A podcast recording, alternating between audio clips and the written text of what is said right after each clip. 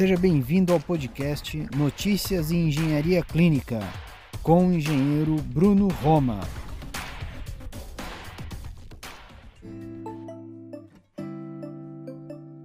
A gente tem uma pauta bem grande, eu espero não ser muito demorado nesse vídeo aqui, porque o objetivo é ser rápido, é apresentar o que está acontecendo na engenharia clínica de uma maneira rápida, né?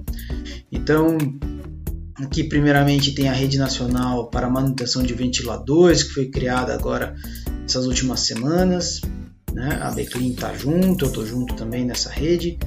FDA autoriza esterilização de máscaras N95, né? Como é que tá isso daí? No Brasil pode, não pode? É, FDA autoriza o uso de ventilador pulmonar para até quatro pacientes. Também tem essa nota. O Ministério da Saúde envia 60 ventiladores para capitais onde a epidemia avança. Nota técnica Anvisa número 4. Essa nota técnica é muito importante. Todo mundo precisa ler. Todo mundo que está combatendo aí o, o, vírus na linha de frente precisa ler isso daqui. Aí, aí eu fiz um, um resumo também. A gente aproveitou e fez uma live falando sobre o uso de máscaras. Tá? A gente fez essa live no Instagram, mas a gente salvou para o YouTube, então dá para conferir lá também. E a reunião do IFMBE, que foi agora no dia 9, na última quinta-feira. E aí, uma reunião bem bacana, uma reunião que foi é, solicitada pela Organização Mundial da Saúde, né? também conhecido como OMS, ou na sigla em inglês é, WHO, né? WHO e, e, é isso daí. Eles pediram para que a gente fizesse essa reunião, para que a gente compartilhasse as dificuldades, o que cada país está enfrentando. Né? Então teve, teve pessoal da, da, Europa, leste, leste europeu, é, China, África, Estados Unidos, México. É, então foram diversas contribuições aí, foi bem interessante. E aqui também eu vou deixar depois o link para vocês verificar. Tudo isso daqui está aqui no meu blog, tá? brunoroma.eng.br. Vocês podem acessar. Então, vamos para a primeira notícia aqui. Senai e grandes indústrias recebem respiradores para manutenção. Vamos dar uma, uma colher de chá, né? Não é respirador, é um ventilador pulmonar, tá bom? Que executa a ventilação mecânica. Então, às vezes eu vejo o pessoal falando assim, ah, é o ventilador mecânico. Acho que o nome correto mesmo é o ventilador pulmonar, que executa a ventilação mecânica do paciente, certo? Por que não respiração? Vai, vamos trazer um pouquinho de, de informação aqui, né? A respiração ela acontece dentro da célula pela mitocôndria, certo? Então, no pulmão a gente faz a ventilação, troca gasosa, e dentro da célula é que é feita de fato ali a respiração, né? Então vamos lá. Então aqui encabeçado pelos, na verdade não foi o Senai que encabeçou, tá? Quem encabeçou essa é, essa essa força-tarefa foi o Ministério da Saúde com o Ministério da Economia, formaram essa essa rede junto com as primeiro com as montadoras de, de, de carros, né? Veio a GM, a Fiat, a Toyota, Scania e todas elas praticamente estão aí participando. Está é, tá aqui né, a Associação Brasileira de Desenvolvimento Industrial, Associação Brasileira de Engenharia Clínica, e aí também foram convidados o, o, o Serviço Nacional, né, o SENAI, para participar. E não só isso, a Vale do Rio Doce está participando, está dando um apoio logístico também, tá bom? Então, essa daqui, e, e o pessoal tá, né, já, pelo que a gente já tem aí de números, a gente já deve ter mais de 400 ventiladores que já foram é, retirados dos hospitais para fazer manutenção, e desses, talvez em, em, torno de uns 100 já devem ter sido é, consertados, ainda, eu não sei ao certo, mas pelos últimos números que eu vi, é mais ou menos isso, tá? Então, FDA autoriza esterilização de máscaras. Essa questão das máscaras aqui, esse aqui é o site direto do FDA, tá? É, ele fala aqui que autoriza de forma emergencial, né, é, o uso esterilização de N95. E aí eu vi algumas pessoas, não sei se está visível aí, se está muito pequeno, né? É, falando que são respiradores N95. Não são, tá? São máscaras N95. E aí fala aqui que, né, junto com a Steris Corporation, e, e fala do esterilizador, eles usaram aqui o peróxido de hidrogênio. A esterilização por peróxido de hidrogênio, que é uma esterilização de baixa temperatura, e esse procedimento foi validado agora para emergência. Tá? Claro que acabou a emergência, não vai mais poder ser esterilizado dessa forma, é porque acredita-se que, dependendo de quanto tempo levar a pandemia, talvez a gente não tenha máscara suficiente no mercado, nem a produção aguente a, a quantidade de uso, né? Se a gente descartar muito precocemente essas máscaras. Tá bom? O terceiro aqui, ó, FDA aprova o uso de ventilador pulmonar para até quatro pacientes. Ah, mas voltando então rapidinho na máscara, né? É, no Brasil, a gente, até hoje, pelo menos que eu sei, dia 13 do 4, a gente ainda não tem aprovação da Anvisa para fazer esse tipo de esterilização. Então não adianta você aí que tem um, um esterilizador de baixa temperatura por peróxido de hidrogênio e, e querer começar a esterilizar as máscaras. É, com certeza existe uma metodologia para fazer, uma forma de fazer isso e está aprovado nos Estados Unidos. Tá? No Brasil, se alguém reprocessar uma máscara, pode danificar a máscara, pode colocar ainda mais o, as pessoas que estão ali na, na, linha de frente com risco de, de serem contaminadas. Então, Vamos esperar para ver se a Anvisa vai aprovar, se vai ter alguma metodologia que vai ser entendida aqui como uma metodologia segura para os profissionais, tá bom? E próximo aqui então. FDA autoriza o uso de ventilador para até quatro pacientes. Esse daqui também é um assunto que a gente precisa tomar uma cautela grande, tá bom? Então aqui tem até um vídeo aqui que vai mostrar como é que faz, né, como é que eles estão fazendo. É, também é, é, de forma emergencial, tá? Que eles aprovaram, mas aqui ainda é assim é, é, o, é o, último recurso, né? Você está no hospital, você está tendo muitos pacientes entrando e necessitando de ventilação para você fazer esse tipo de manobra. Mesmo assim, no Brasil, eu não sei se se é, está aprovado isso, é, porque tem os riscos, né? Existem riscos aí jurídicos que, que os profissionais precisam avaliar e até mesmo né, como é que você vai configurar esse equipamento para dois, para dois pacientes, é, os alarmes, que você tem um ventilador para um paciente ele tem alguns alarmes que ele fica monitorando o, o paciente, né? Como é que você vai configurar esses alarmes? É, é um assunto complicado, então precisa de ter com certeza também uma metodologia muito bem feita, treinamento para as equipes, não dá para sair fazendo esse tipo de coisa de qualquer jeito. E voltando, no Brasil, não sei se está aprovado, tá bom? Então, antes de tomar qualquer iniciativa, tem que procurar os órgãos oficiais aí para saber se tem metodologia, se está aprovado.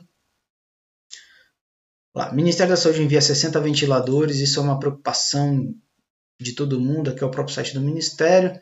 Né? Então, dizendo aqui que na sexta-feira, dia 10, então foram 60 ventiladores para as cidades de Fortaleza, Manaus e Macapá, tá? que já está aumentando lá o número de,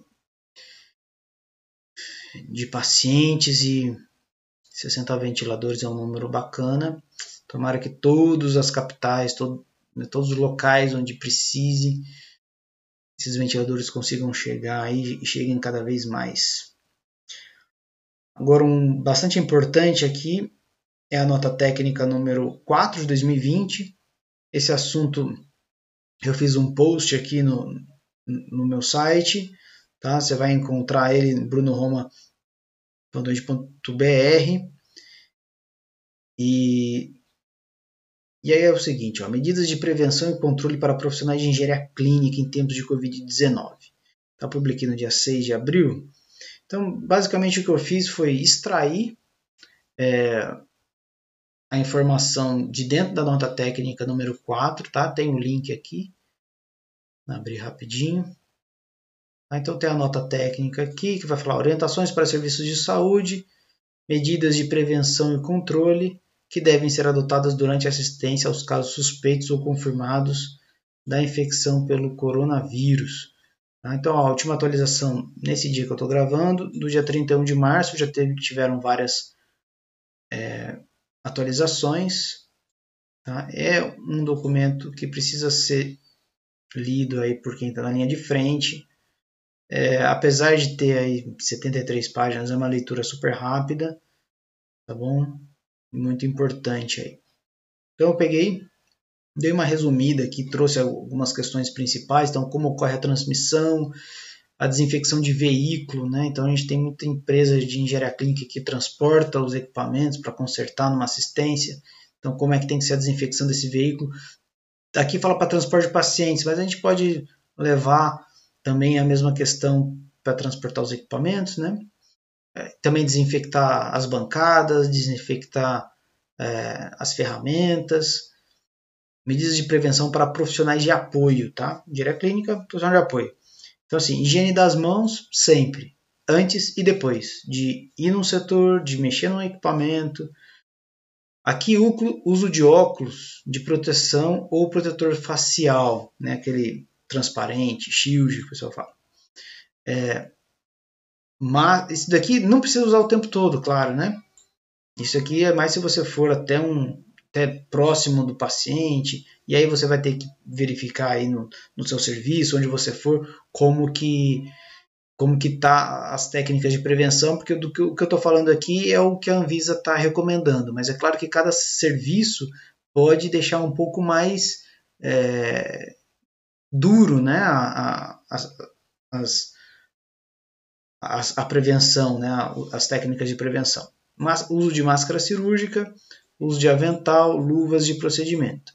Então, uma coisa que é muito importante, mais importante de tudo aqui, de usar EPI, é na hora de tirar o EPI, porque a maioria da, das contaminações vão acontecer ou pelo uso inadequado do EPI, porque não, né, não, ajustou direito e tal, uma máscara, é, ou então na hora de tirar o EPI, que o EPI vai estar contaminado, e aí na hora de você retirar esse EPI, se você não tirar direito, você pode ser contaminado. Tá? Então, circulação utilizando EPI, fala que não deve né, circular utilizando EPI. É, precauções de contato e precauções de aerossóis.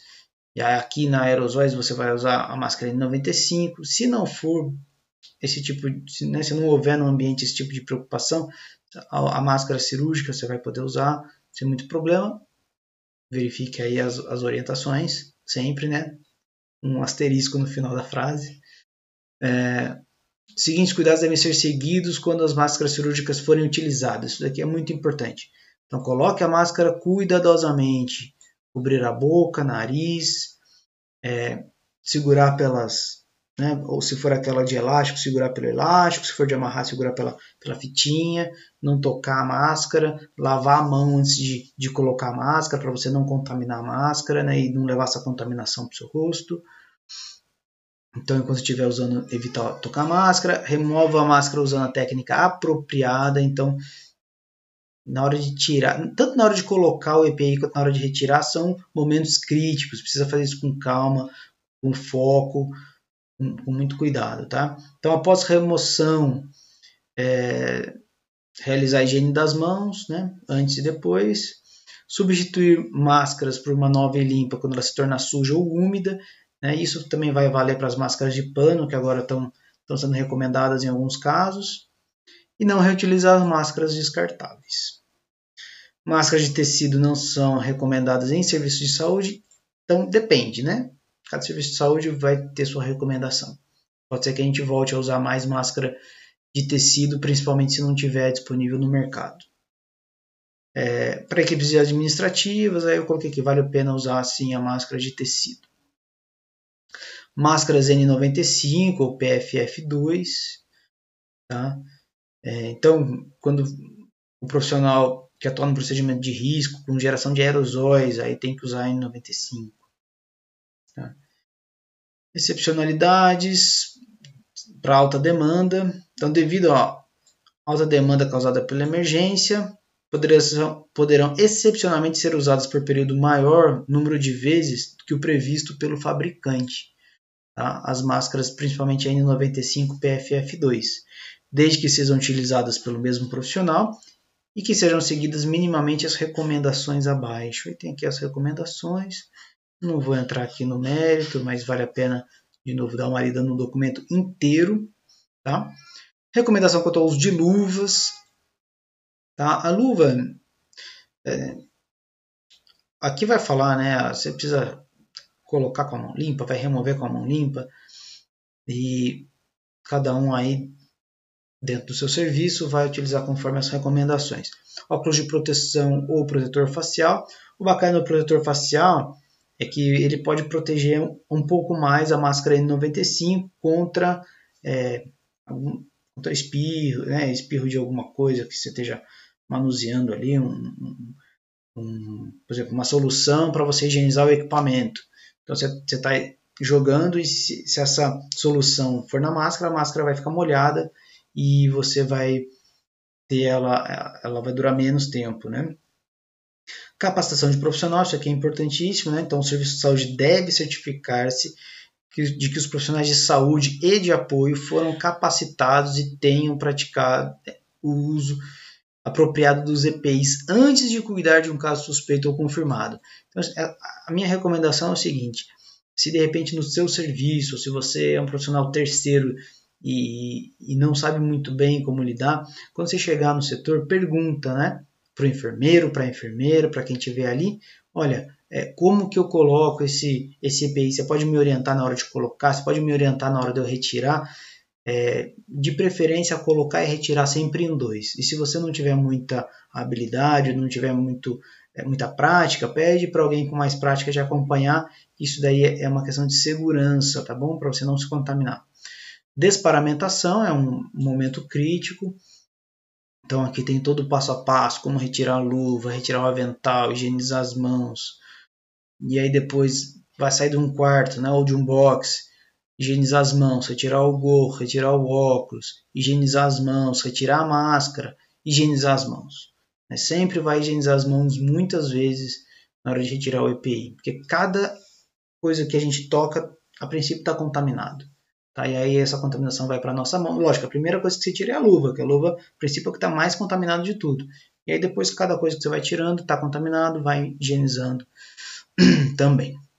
Limpeza e desinfecção de superfícies. Então isso daqui é, é importante, é o seguinte. Álcool 70 e cloro, tá? que é a, so, a solução de hipoclorito na concentração de 0,1 a 0,5 Aí isso está nos documentos também, e é, tanto essa concentração quanto esses, esses dois aqui. É claro que isso não vai substituir o uso de outros é, saneantes tá, para você higienizar o equipamento, como quaternário de amônia, fala que alguns iodóforos, é, porque aí não é só o vírus que está ali, podem ter bactérias, KPCs, né, bactérias resistentes que também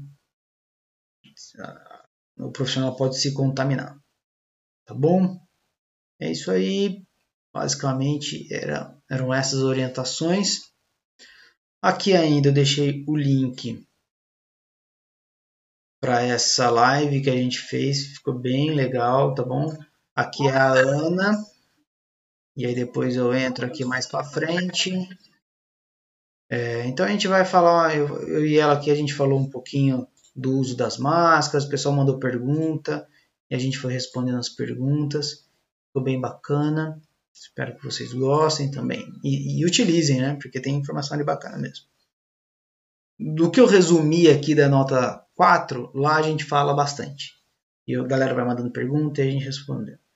E aqui a reunião do IFMBE, que também essa reunião global, onde né, várias pessoas de vários países falaram aí sobre as suas dificuldades. Deixa eu ver se tem aqui tem o nome das pessoas que participaram. Dá uma olhada aqui, tem algum lugar aqui, já vou achar aqui. Então, ó, então Libin da China, Humberto Noco da Itália, Riad Farah do Líbano, Roberto Ayala do México, Malen, Maden Poluta, África, uh, mais uma outra pessoa aqui da Índia, Bruno Roma, olha eu aqui, Brasil, participei, foi bem legal. Eu fui o porta-voz, né? Eu perguntei, a gente perguntou para os profissionais do Brasil quais eram as lições aprendidas e quais as dificuldades que eles estavam passando. a gente resumiu e colocou aqui. É, Cláudio da Espanha e Doug Dreps dos Estados Unidos, tá bom? E é isso, pessoal. Eu espero aí mais uma vez que vocês tenham gostado. Essa eu fiz mais rápido, fiz um pouco correndo, né? Para poder dar conta de falar de tudo. Gastei mais tempo no que era mais importante. É, assistam os outros vídeos, se inscreve no canal, é, isso é bacana. Compartilha com seus colegas se você gostou também. Se quiser mandar alguma dúvida, alguma sugestão, é, pode deixar aí nos comentários, pode me mandar uma mensagem direta. É, tá bom? Eu estou disponível aí para vocês. Um abraço, muito obrigado.